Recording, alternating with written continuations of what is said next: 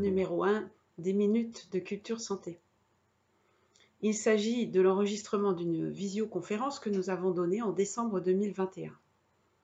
Vous allez retrouver trois chirurgiens dentistes, le docteur Xavier Bondil, Nicolas Dritsch et moi-même, Marie-Hélène Hay. Nous partageons ici nos réflexions sur l'approche systémique et sur sa pertinence pour pouvoir nous aider à modéliser un système de santé orale qui soit durable. Je vous laisse en compagnie de Nicolas Dritsch qui commence cet exposé par une brève introduction à l'approche systémique. Voilà, je vous souhaite bonne écoute, euh, bonne découverte peut-être, et puis j'espère à très vite pour de nouvelles minutes Culture Santé.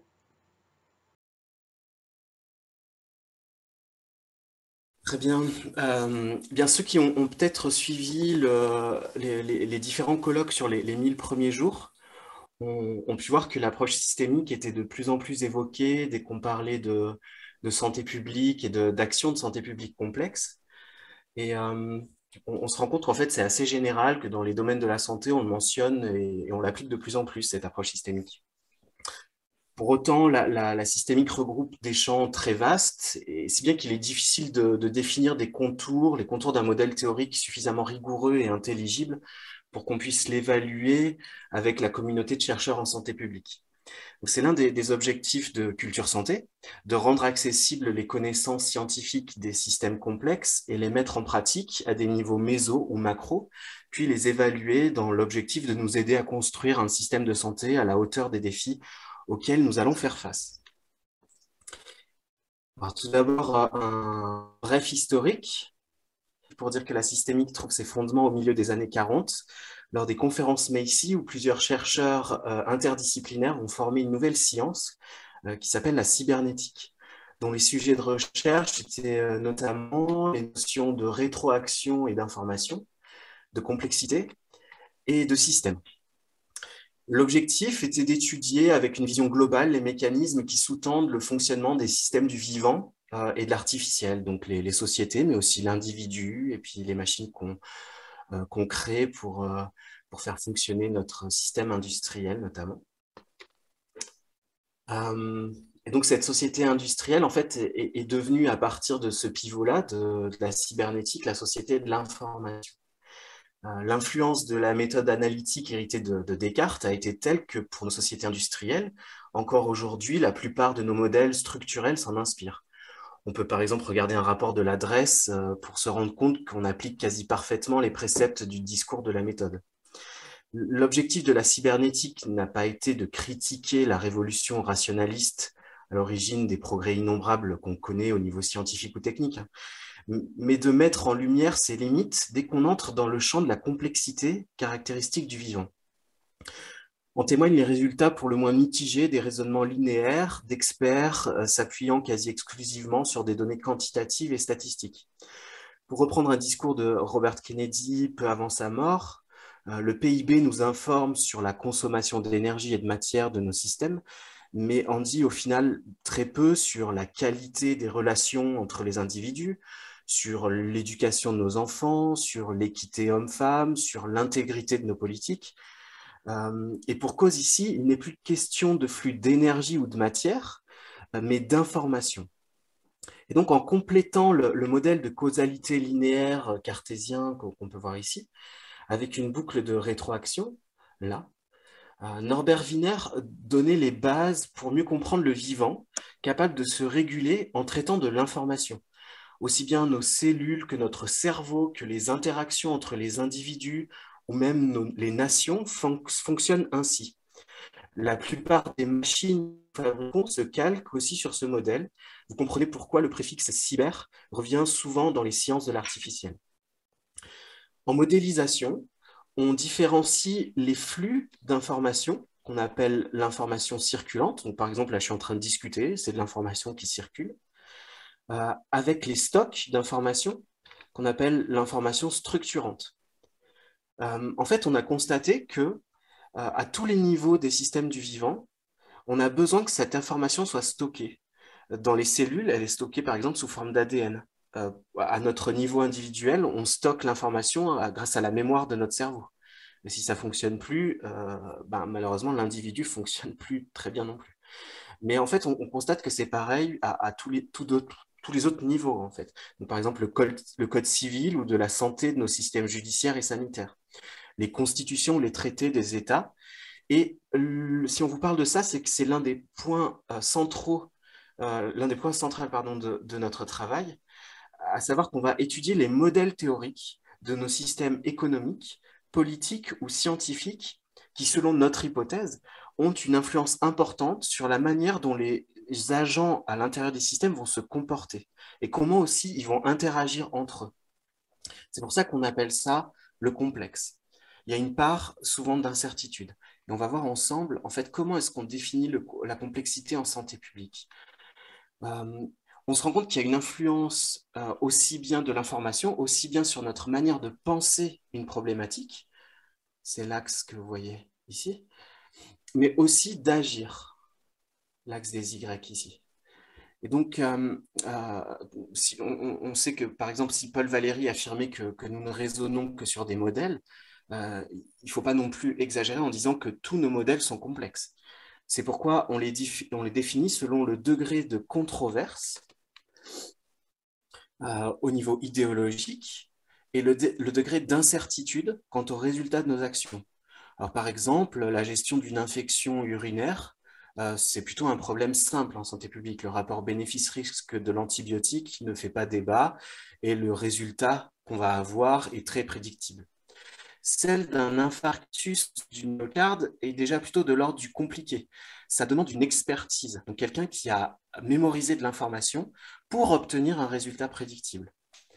Mais dès qu'on essaye de se mettre d'accord sur la mise en œuvre d'une campagne de prévention ou sur le paiement à l'acte ou forfaitaire des soignants, ça peut aboutir à des débats sans fin pour des résultats très incertains qui nécessitent une manière de penser et d'agir différente.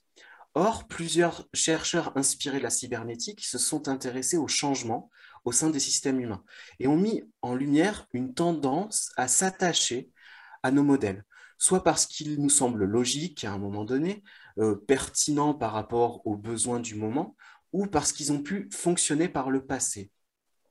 Or, ces modèles ne sont pas toujours adaptés à la complexité et peuvent nous euh, faire déboucher vers des territoires chaotiques. On s'en rend bien compte avec le, le SARS-CoV-2 et euh, son lot d'experts scientifiques, économiques ou politiques qui ont prôné des solutions simplistes à un problème hyper complexe.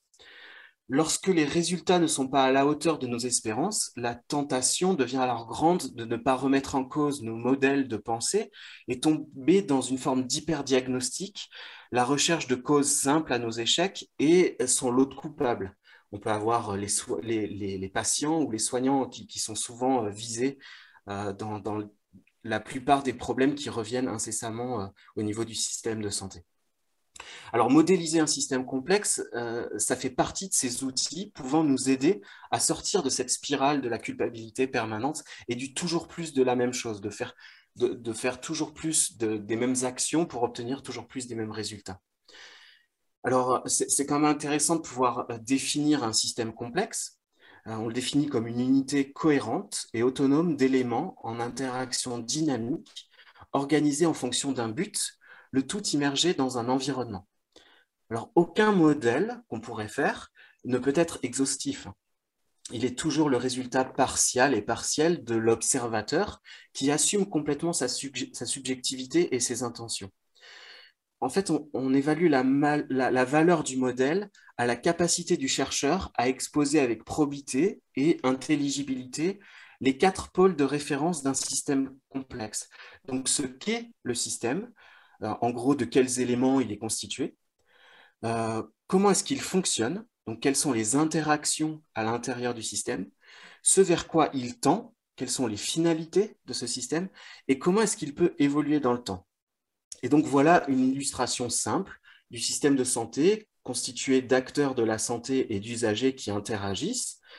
Euh, ils sont immergés dans un environnement, on peut d'abord dire un environnement économique et politique, qui fournit euh, de normes, mais aussi évidemment l'énergie et la matière indispensables à, sa structure.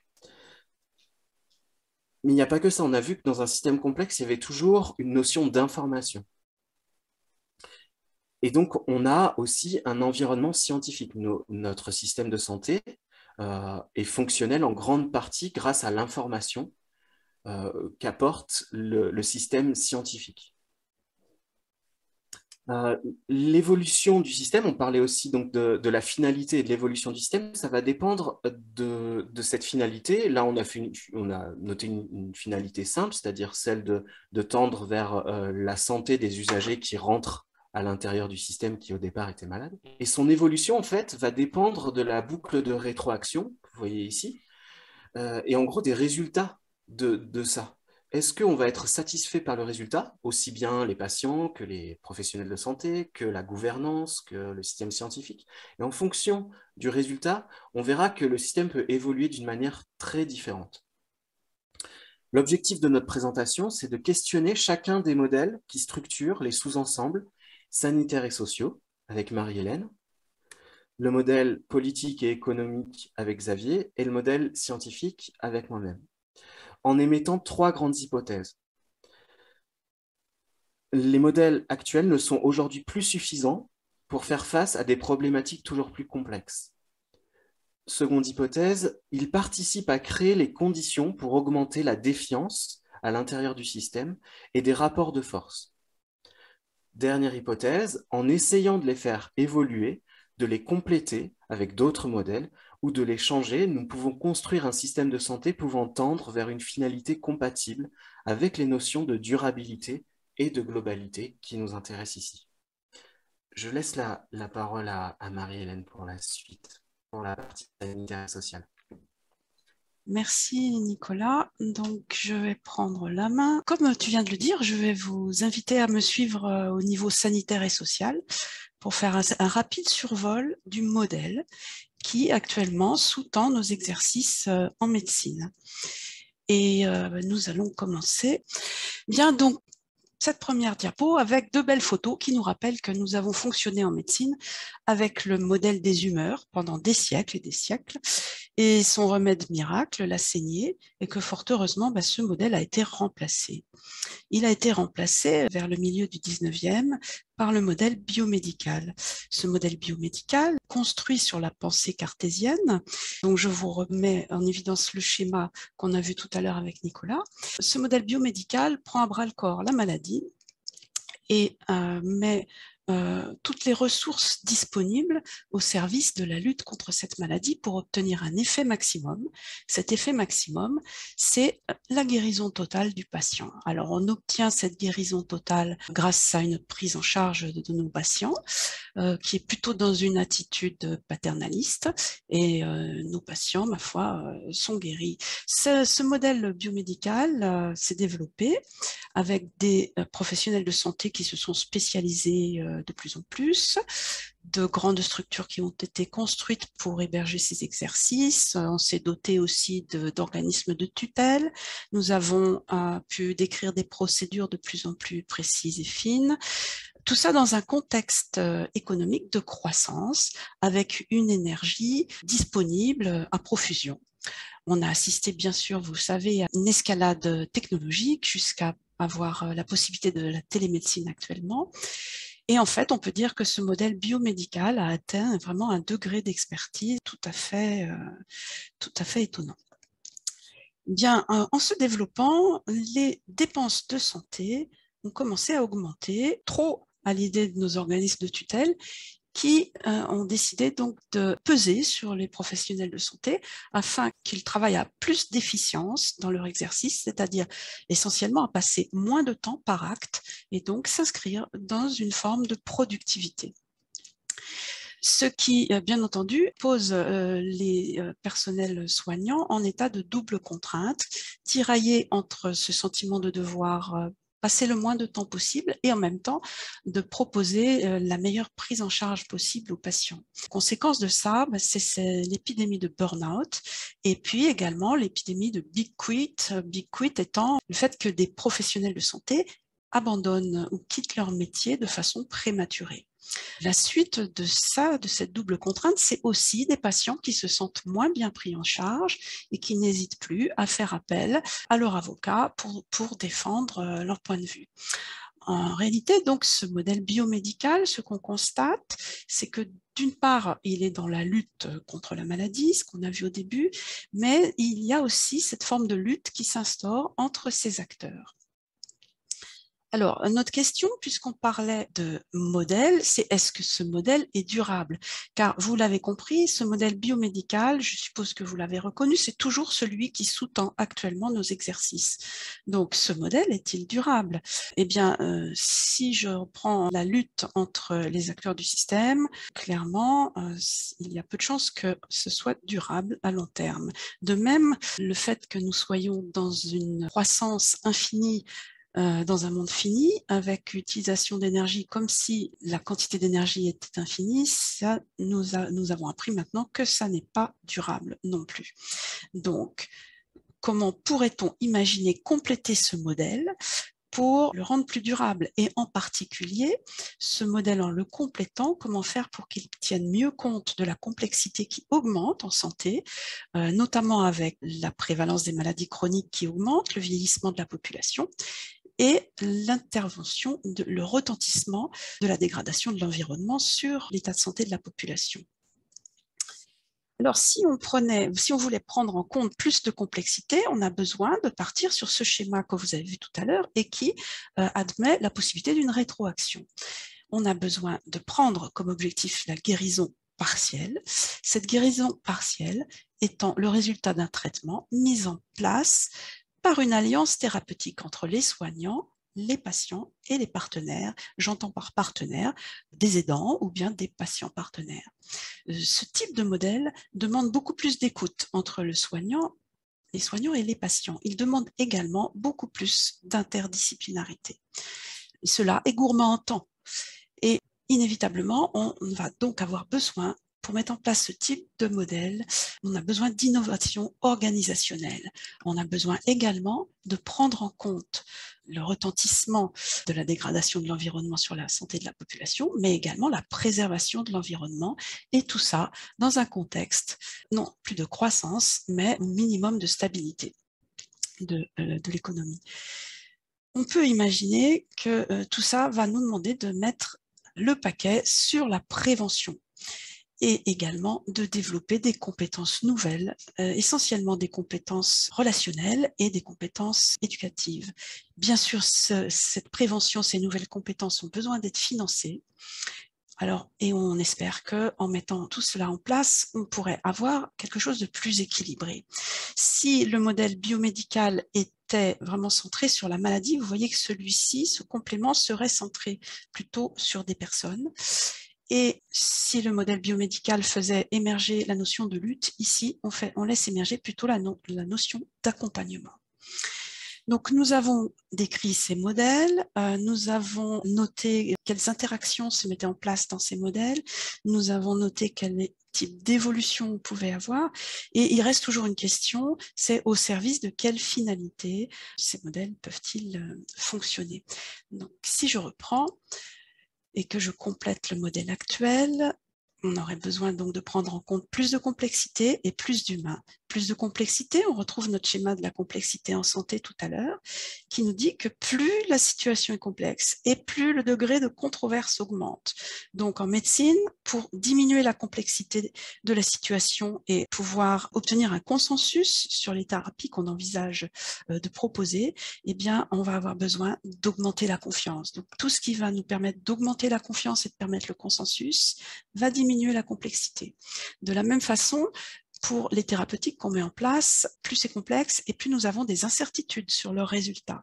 Afin de pouvoir mieux asseoir euh, nos thérapeutiques envisagées, on propose donc de travailler avec le plus de transdisciplinarité possible, de façon à vraiment mieux décider de ces thérapeutiques et réduire l'incertitude quand vous avez vu avec Nicolas tout à l'heure, quand nous sommes en situation simple, les compétences habituelles certifiées nous suffisent. Dès lors qu'on est en situation plus compliquée, c'est là qu'on a besoin de faire appel aux experts.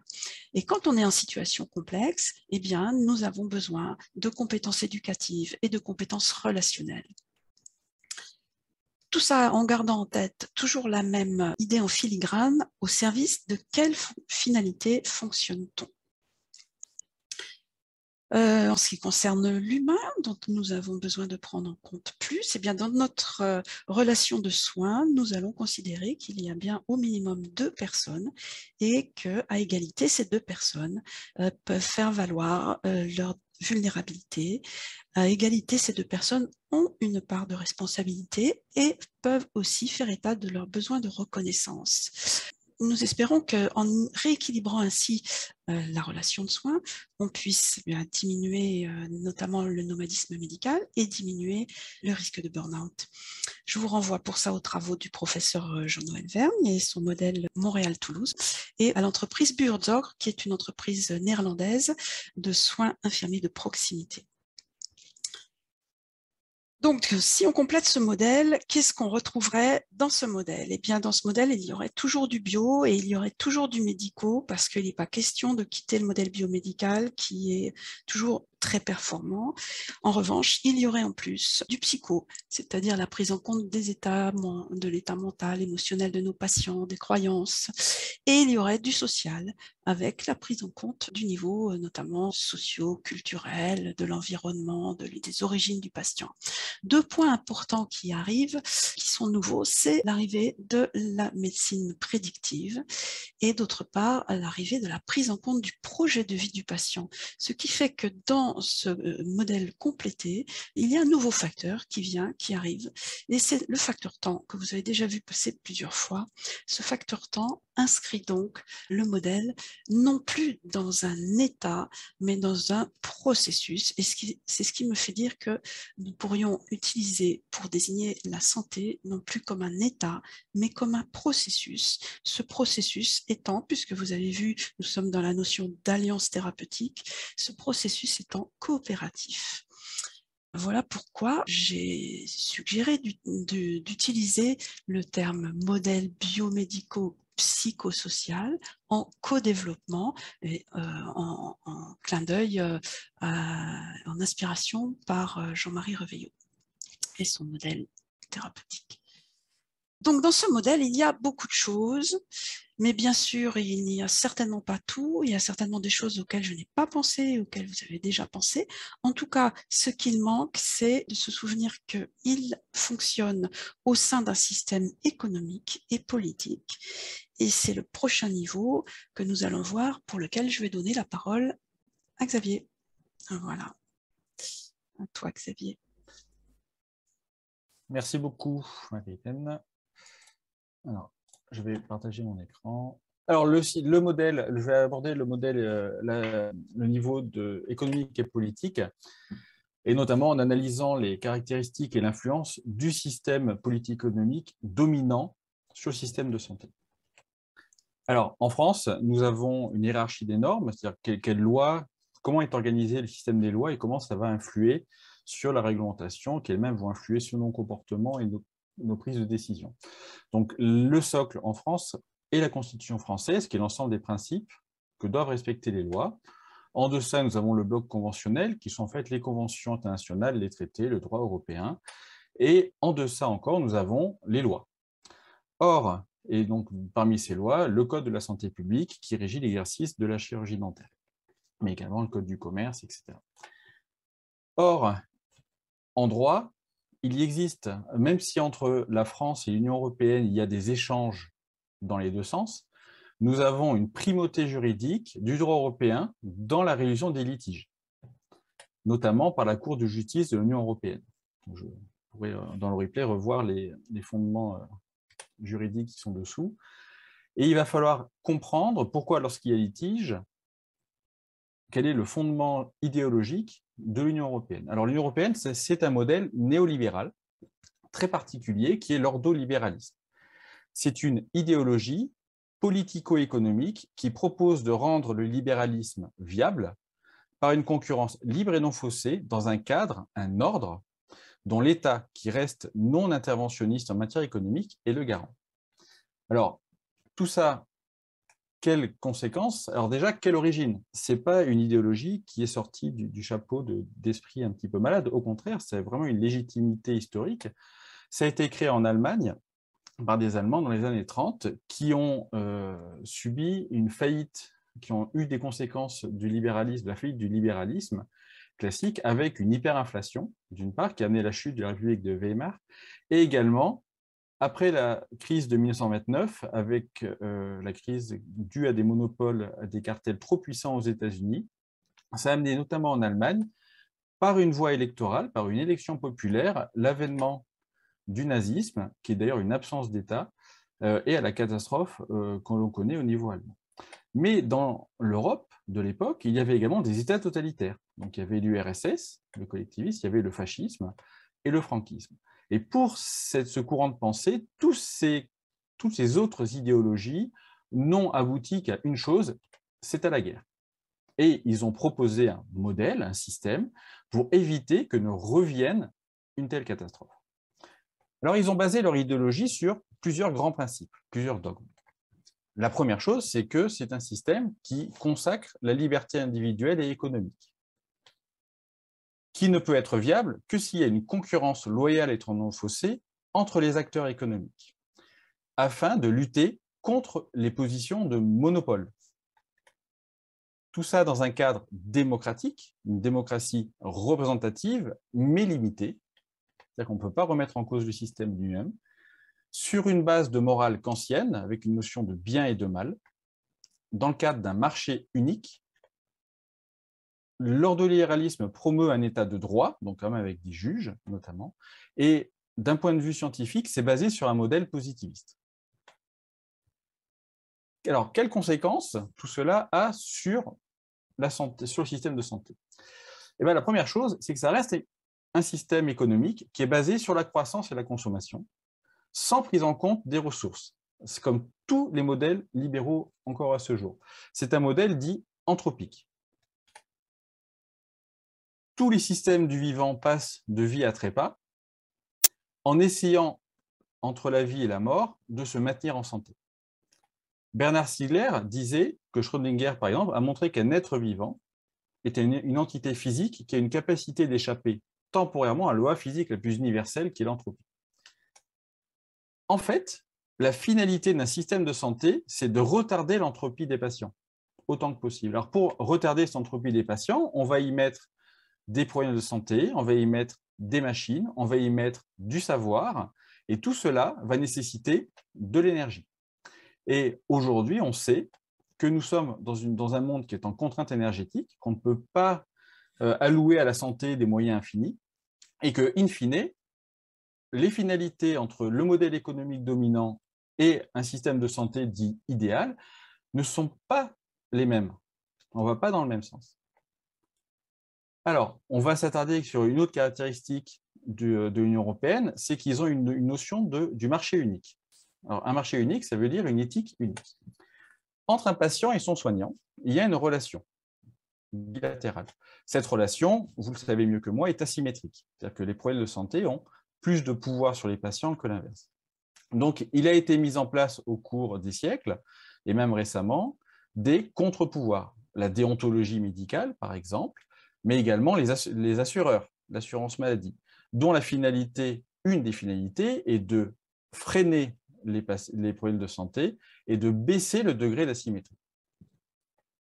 Vous avez le monde économique, l'industrie, les plateformes, le commerce, qui, eux, ont intérêt à ce qu'il y ait des échanges de plus en plus nombreux entre ces acteurs. Plus il y a de soins, plus il y a de demandes, et quelque part, plus ils gagnent d'argent. Grâce à l'article, enfin, grâce au traité de fonction de l'Union européenne et sa transposition dans le droit français, il a été créé une autorité de la concurrence, qui est une, institution indépendante euh, qui peut être saisie par le monde économique. Or, en chirurgie dentaire, par exemple, il y a eu des, plateformes qui ont saisi l'autorité de la concurrence afin de sanctionner euh, les, conseils de l'ordre, un conseil de l'ordre en particulier, 76 000 euros en 2009, 3 millions d'euros en 2021, puisqu'il avait été considéré que les actions déontologiques avaient entravé le, le libre-échange et les actions commerciales, et que c'était effectivement une atteinte à la liberté de commercer. Et sur ce modèle, nous avons un frein déontologique qui lui-même va réaugmenter et réaugmente l'asymétrie entre les patients et les soignants. Alors, il convient de rappeler qu'une déontologie, c'est une éthique d'une profession, par définition. C'est aussi une restriction des règles concurrentielles générales. Et en fait, c'est un marché catégoriel, ce qui est antinomique avec, le concept d'un marché unique. Et cela ne serait que des vaines paroles si euh, on n'avait pas la Cour des comptes, par exemple, en 2021, qui, dans un rapport public, affirme qu'il n'appartient pas aux ordres professionnels de santé, en l'occurrence, de prendre parti sur des sujets de, nature politique, ni d'entraver la concurrence entre acteurs de santé. Alors, qu'est-ce que cela signifie? Cela signifie qu'en fait, la relation de soins, le colloque singulier, se réduit progressivement à une mise en concurrence entre acteurs de santé, le patient et le professionnel. Alors, ça a quand même des avantages, puisque le consommateur va chercher la meilleure prestation au moindre coût, puisque tous les professionnels de santé sont en concurrence. Et le, prestataire va chercher à garder son client et proposer le meilleur prix pour le meilleur résultat. Oui, mais ce système favorise le nomadisme, puisque le patient va être encouragé à, chercher euh, plusieurs avis, plusieurs dentistes régulièrement, plusieurs médecins régulièrement, euh, ce qui constitue des pertes de chance, et ce qui va également emboliser le système de santé euh, par un nombre de consultations qui peut, qui peut inutile, qui, qui, peuvent, qui peuvent augmenter. Cela va entraîner des surcoûts directs, la publicité est un surcoût, également des surcoûts indirects, des soins de mauvaise qualité, et le nomadisme représente des surcoûts. Nous avons une position pour les professionnels de santé de concurrence déloyale. Comme les professionnels de santé sont aujourd'hui soumis à une déontologie restrictive droit de la concurrence, ils sont en position déloyale par rapport à d'autres acteurs qui ne sont pas soumis à la déontologie. C'est un peu un petit peu un comble, mais c'est l'état actuel. On a également un tropisme sur le prix, puisqu'il convient de rappeler que le respect de la déontologie et la qualité des soins n'est pas une valeur de marché actuellement. Et il y a des phénomènes qu'on pourrait mettre vertueux ou non vertueux. C'est toute la technique, tout le problème de la numérisation algorithmique euh, des personnes et du monde, tout le marketing cognitif. Déjà, il n'y a pas de changement de finalité du système, et ce sont des systèmes aujourd'hui qui n'ont que peu de contre-pouvoirs. Toujours est-il que ce sont des accélérateurs très importants. Alors, comment pourrait-on concilier une mise en concurrence permanente et l'établissement d'une relation de confiance durable? Ce système ordolibéral élude plusieurs, plusieurs sujets. La première chose, c'est que d'un point de vue épistémologique, les sciences ne sont pas au cœur du système. Deuxième illusion, la santé, finalement, est-ce que ce doit être un marché comme un autre? Tout ce, qui relève de l'altruisme, qui n'a pas de valeur monétaire directe, n'est pas valorisé. Et enfin, il n'y a pas de lutte réelle contre les conflits d'intérêts. Alors, si on s'amusait à classer les différents événements du système, les différentes évolutions du système, des systèmes de santé, on pourrait les classer plus ou moins dans un modèle, on va dire français, dans un modèle européen et américain euh, pour partie. Déjà, le système français est plutôt universaliste et dirigiste, et la santé est un bien public, est plutôt un bien public au niveau européen, la santé est un, est un modèle marchand, normatif et relève du bien privé. D'ailleurs, en France, la politique de santé relève de la responsabilité de l'État, mais en même temps, nous avons bien, selon les traités de fonction européenne par plusieurs articles, la santé rentre bien dans le champ de compétences de l'Union européenne. En France, nous avons un numerus clausus il est censé être apertus comme ils disent, mais en fait, il est toujours fermé. Nous avons des professions réglementées, alors que l'Union européenne va pousser vers l'accès partiel, la libre circulation des personnes et des capitaux. En France, nous avons le secret médical qui a une dimension de valeur absolue, non négociable, alors qu'au niveau européen, nous avons le RGPD qui, ressemble au secret médical, mais en, réalité est un droit relatif puisqu'on peut se soustraire, si on donne son accord, euh, au secret. En France, la communication a une valeur informative dans le domaine de la santé, alors qu'au niveau européen, en plus de la valeur informative, il y a une valeur publicitaire. En France, nous avons plutôt un conventionnement collectif, syndical. L'Union européenne va, va, pousser dans un conventionnement individuel. En France, nous avons des tarifs imposés, un règlement arbitral, du reste à charge zéro, qui sont quand même des réformes très dirigistes, alors que l'Union européenne va, lui, euh, va quant à elle, pardon, euh, pousser à la liberté des prix totale et à la libre concurrence. Les centres de santé des collectivités, les hôpitaux publics, les cabinets libéraux, nous avons un système mixte au niveau des établissements de santé.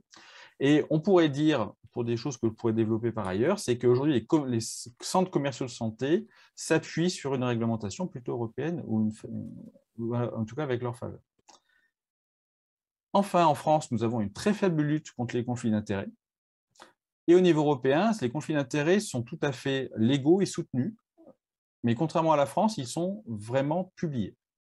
On pourrait rajouter un modèle en contradiction partielle, qui est le système américain, les GAFAM, l'ubérisation, on le voit par les aligneurs orthodontiques par exemple. Et tous ces modèles sont en contradiction partielle. Et cela donne des contraintes multiples, des injonctions paradoxales et une perte de sang pour le soignant. Et on va proposer de modéliser pour comprendre comment compléter ces modèles, et notamment en discutant de l'approche épistémologique que Nicolas va aborder. Nicolas, je te laisse la main. Merci Xavier. Bien. On va pouvoir passer à la partie épistémologique euh, qui, part en fait d'un questionnement que j'ai depuis euh, longtemps. Euh, c'est de se demander pourquoi est-ce qu'il émerge souvent des applications simplistes à nos connaissances scientifiques toujours plus abouties.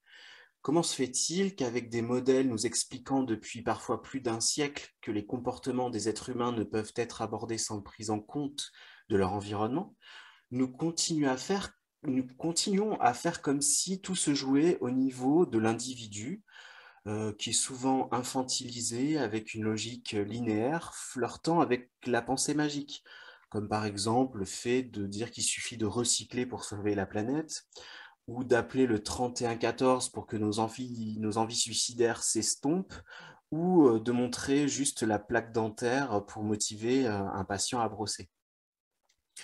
Notre hypothèse de travail est que euh, ces modèles épistémologiques, donc la manière dont on produit la connaissance scientifique et comment on l'utilise, peuvent participer dans une certaine mesure à ce phénomène. En effet, le réalisme et le positivisme dont a parlé Xavier tout à l'heure, euh, sur lequel se basent la plupart de nos systèmes scientifiques, se sont concentrés historiquement sur l'ontologie de la connaissance, c'est-à-dire le statut scientifique de la connaissance, le niveau de preuve, la falsifiabilité, et s'intéressent au final très peu à l'effectivité euh, de ces savoirs, aux croyances du scientifique ou aux intentions des financeurs du système, par exemple. L'idée de Paul Valéry qui affirmait dans ses cahiers qu'il n'y a de science que des actes ou que les vérités sont des choses à faire et non à découvrir, ce sont des constructions et non des trésors, a été reprise puis développée sur le terreau de la cybernétique, notamment par Jean Piaget, euh, Herbert Simon ou Paul Václavic, à l'origine d'épistémologie qu'on a appelée constructiviste, probablement plus adapté aux sciences des systèmes complexes et de l'artificiel. On va voir que chaque courant épistémologique n'est pas neutre, que ce soit au niveau organisationnel ou au niveau fonctionnel. Il est probablement judicieux de les articuler plutôt que de les opposer si l'objectif est de construire euh, un modèle durable et global. Alors d'abord, euh, il me paraissait intéressant de rappeler que ce qui structure ces courants épistémologiques euh, est, relativement différent. Euh, tout d'abord, le réalisme et le positivisme ont construit le modèle de la connaissance scientifique à partir d'un observateur indépendant de la réalité ou de l'objet d'étude.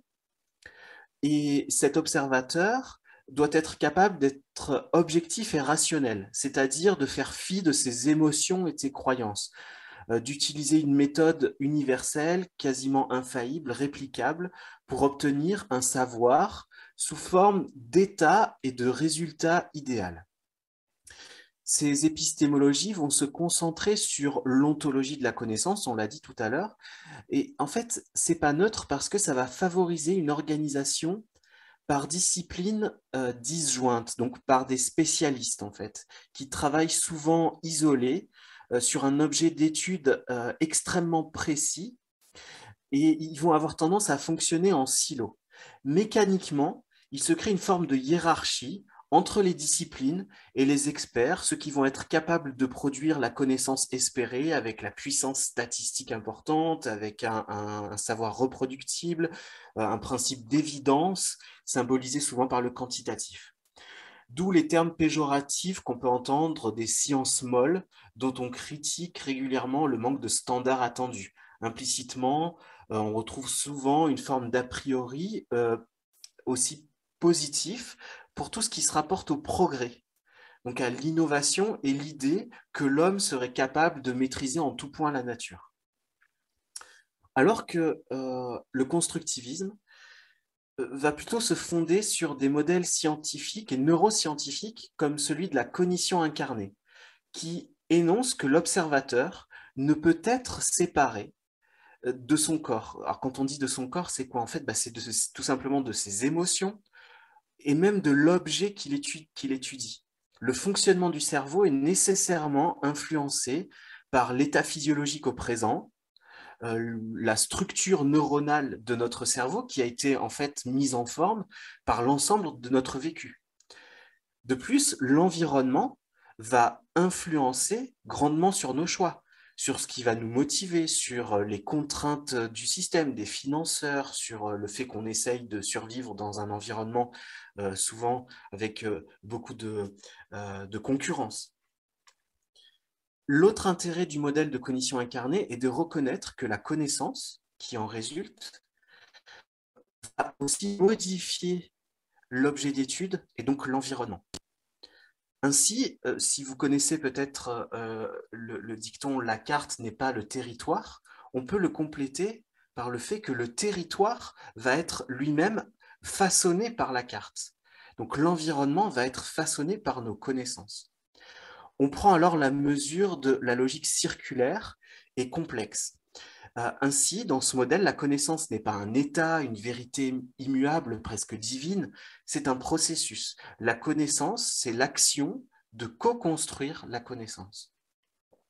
Alors, la, valeur euh, de ces savoirs ne s'évalue plus seulement par rapport à l'évidence, mais par rapport à la pertinence, mais aussi par rapport au contexte. Est-ce qu'on a besoin de cette connaissance? Euh, ou encore à l'effort du scientifique pour rendre accessible et effective euh, ce, savoir. Et donc à, la qualité du projet qui s'y rapporte. Dans quelle mesure la connaissance qu'on est en train de produire va être utile à l'humanité, tout simplement. Se pose alors la question de l'effectivité du savoir. Pour rendre plus fonctionnel le savoir scientifique, et faire en sorte, comme le dit Gregory Bateson, que l'information soit une différence qui fait la différence, certains constructivistes ont proposé de différencier deux niveaux de réalité.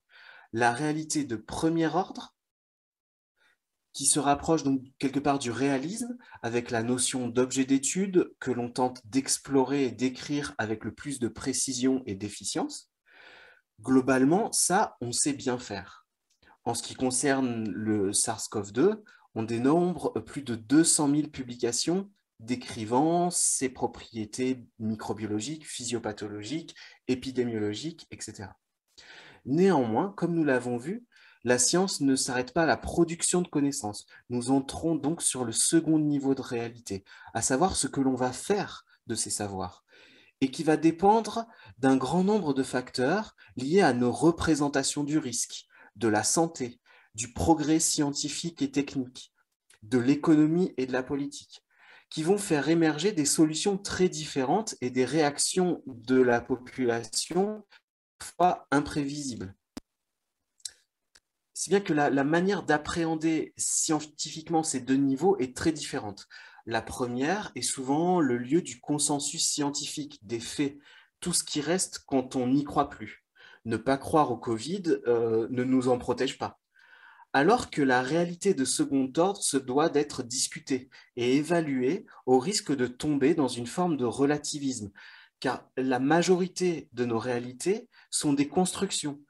Cela ne signifie pas qu'elles se valent toutes. Or, la science utilise la majorité de ses ressources humaines, matérielles et énergétiques à la production de premier ordre. Il lui en reste au final très peu pour évaluer, son effectivité, les modèles de la gouvernance, les conséquences relationnelles des choix sur les citoyens et les mécanismes qui sous-tendent leurs réactions. Au final, la science se questionne peu sur elle-même. Euh, euh, avons-nous besoin d'autant de publications euh, sur, la Covid? Est-ce qu'il n'en résulte pas une forme de saturation de l'information? La multitude de langages hétérogènes utilisés n'engendre-t-elle pas des formes d'injonction paradoxales qui figent le système plutôt euh, qu'elle ne l'aide à agir? En essayant de mettre en lumière les interactions dynamiques entre les acteurs du système, en questionnant les finalités de nos systèmes, euh, la modélisation nous invite à agir. C'est ce que nous vous proposons en guise de conclusion. Nous avons donc euh, imaginé deux modèles simples, le modèle dit anthropique et un modèle plus global et durable selon nous. Donc ce modèle anthropique, on retrouve euh, en quelque sorte le modèle actuel. Donc comme on, l'a vu tout à l'heure, un modèle a besoin, enfin un système a besoin d'énergie. Donc euh, dans ce cas-là, c'est essentiellement l'argent et la matière qui va être fournie soit par la gouvernance euh, nationale, soit par la gouvernance plus mondiale ici. Et c'est grâce à ça qu'on peut soigner nos patients. On a vu aussi tout à l'heure que l'information était extrêmement importante et donc c'était la science qui nous, permettait euh, cette diffusion de l'information. Or, euh, la science n'est pas isolée et elle a tendance à créer plus de connaissances biomédicales sous l'influence de différents systèmes. C'est ce qu'on va voir tout à l'heure. Mais euh, la gouvernance n'est pas non plus en reste par rapport à ce modèle biomédical, puisqu'elle va avoir tendance à le favoriser aussi au travers de la CCM. On le voit bien, il n'existe absolument aucun code, par exemple, pour faire de l'entretien motivationnel, pour faire de l'éducation thérapeutique, euh, tout ce qui permettrait d'ajouter la confiance dont parlait euh, Marie-Hélène tout à l'heure, toutes les compétences relationnelles des, des soignants. Mais il y a un autre phénomène qui va interférer en fait sur la qualité de l'information sous notamment l'impulsion euh, des modèles euh, économiques et politiques qui vont favoriser cette recherche de la croissance économique infinie, avec notamment des phénomènes qu'on constate récents sur Facebook, euh, l'industrie qui soutient tout, cet ensemble et certains types de centres associatifs. Si bien que, euh, même si Xavier en a parlé, la déontologie essaye de rétroagir tant bien que mal euh, là-dessus, en fait, on a beaucoup de rétroactions positives sur le modèle biomédical, donc qui réduit euh, le patient simplement à un organe. En quelque sorte, on ne soigne pas des personnes, on soigne des dents. Donc, le, système de santé est plutôt centré sur le curatif et sur l'efficience. Or, on a vu tout à l'heure que les résultats euh, de cette finalité allait rétroagir sur le système en entier. Et on se rend bien compte que cette finalité-là, elle satisfait pas grand monde. En tout cas, par les principaux du système. D'autant plus qu'elle a tendance à créer encore plus de besoins. Et c'est pour ça qu'on appelle ça un modèle anthropique, c'est-à-dire que l'effet qui sort du système est augmenté par la rétroaction. À savoir que plus on soigne, plus on a besoin euh, de soigner. Et plus on augmente euh, le besoin aussi bien en énergie qu'en matière. Ce qui fait que ce modèle ne peut pas être durable et qu'on se retrouve avec toujours plus de, rapports de force et toujours moins de confiance à l'intérieur du système. Alors, on n'a pas la prétention de vous présenter euh, la solution, et ça n'aurait pas de sens par rapport à tout ce qu'on vous a dit, puisque quand on modélise la complexité, la solution est beaucoup moins importante que notre capacité à faire évoluer le modèle. En fait, un modèle, c'est juste une manière de présenter les choses et d'inviter à la collaboration quelque part. Et donc, en fait, ce qu'on voulait vous présenter avec ce modèle durable, c'est d'abord d'imaginer qu'on a besoin d'une information structurante, donc de l'ADN du modèle, qui soit réellement basée sur les connaissances scientifiques mais pas sous une forme d'idéalisme scientifique, euh, la science reine et tout ça. Non, c'est vraiment la science au service des euh, systèmes qui l'englobent. Et donc cette science aurait pour responsabilité, ou en tout cas ces sciences, parce qu'il n'en existe pas qu'une, auraient pour responsabilité de répartir d'une manière suffisamment équilibrée euh, aussi bien les compétences relationnelles euh, et d'améliorer la confiance au sein du système que les compétences euh, évidemment biomédicales. On aura toujours besoin de ces compétences-là. On aura toujours besoin évidemment du progrès technique pour améliorer la qualité de nos soins. Et vous voyez qu'on on a intégré à l'intérieur du système un ensemble transdisciplinaire dont parlait tout à l'heure Marie-Hélène disciplinaire parce qu'on a euh, besoin euh, non plus d'une espèce de disjonction où chacun veut défendre euh, sa chapelle, veut, défendre son, petit précaré, qui au final est, totalement contre-productif. On a besoin que, que, chacun ici, chacun des agents puisse tendre vers cette finalité-là. Une finalité qui leur permet en fait de se rejoindre, le plus petit dénominateur commun en quelque sorte.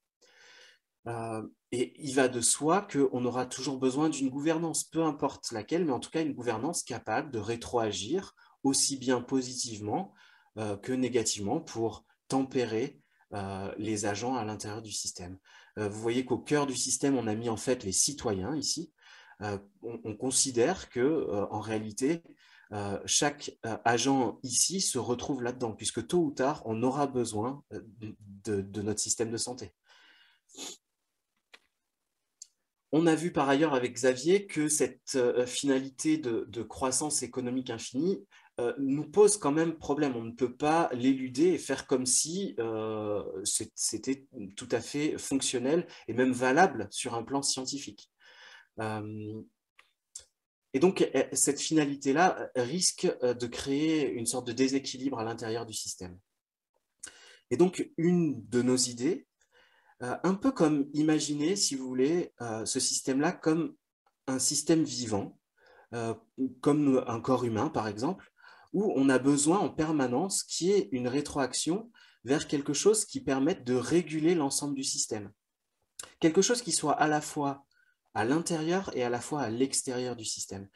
Pour que, en fait, ce qu'on a appelé ici d'autres systèmes scientifiques soit en réalité une sorte de métascience, c'est-à-dire une science qui se questionne sur ce qui se passe à l'intérieur du système et ce que fait, non plus seulement ce que produit la science, mais aussi ce qu'elle fait, ce vers quoi elle tend et comment elle évolue. Et donc, on a besoin que euh, cette métascience puisse questionner euh, les modèles euh, de la gouvernance. Est-ce que ces modèles sont vraiment encore valables? Le, modèle de la croissance économique n'était absolument pas absurde euh, tant qu'on était euh, sur les premières lois de la, thermodynamique.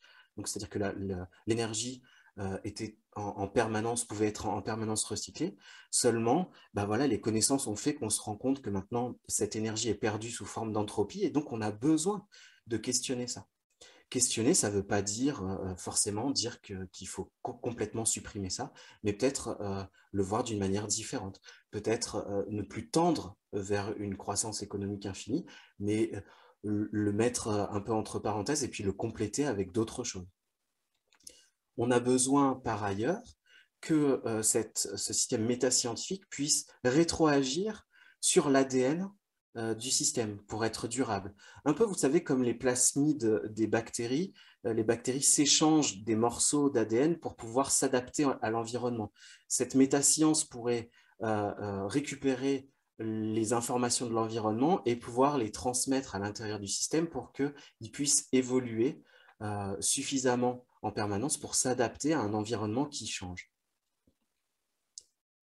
Et au final, on, s'est dit qu'il serait probablement plus intéressant de tendre vers une finalité de la qualité de vie et pas seulement de la santé.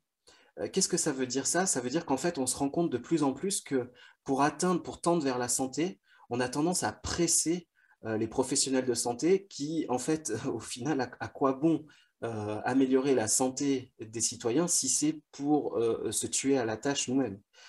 Alors que si le système tend vers la qualité de vie, donc s'attache aussi bien à la qualité de vie du professionnel de santé, des professionnels de santé, du pôle médico-social, de des, systèmes scientifiques euh, et, de l'ensemble en fait des agents à l'intérieur du système, on pourrait avoir euh, quelque chose de beaucoup plus englobant que simplement tendre vers la santé.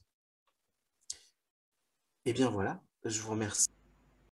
Cet enregistrement est maintenant terminé.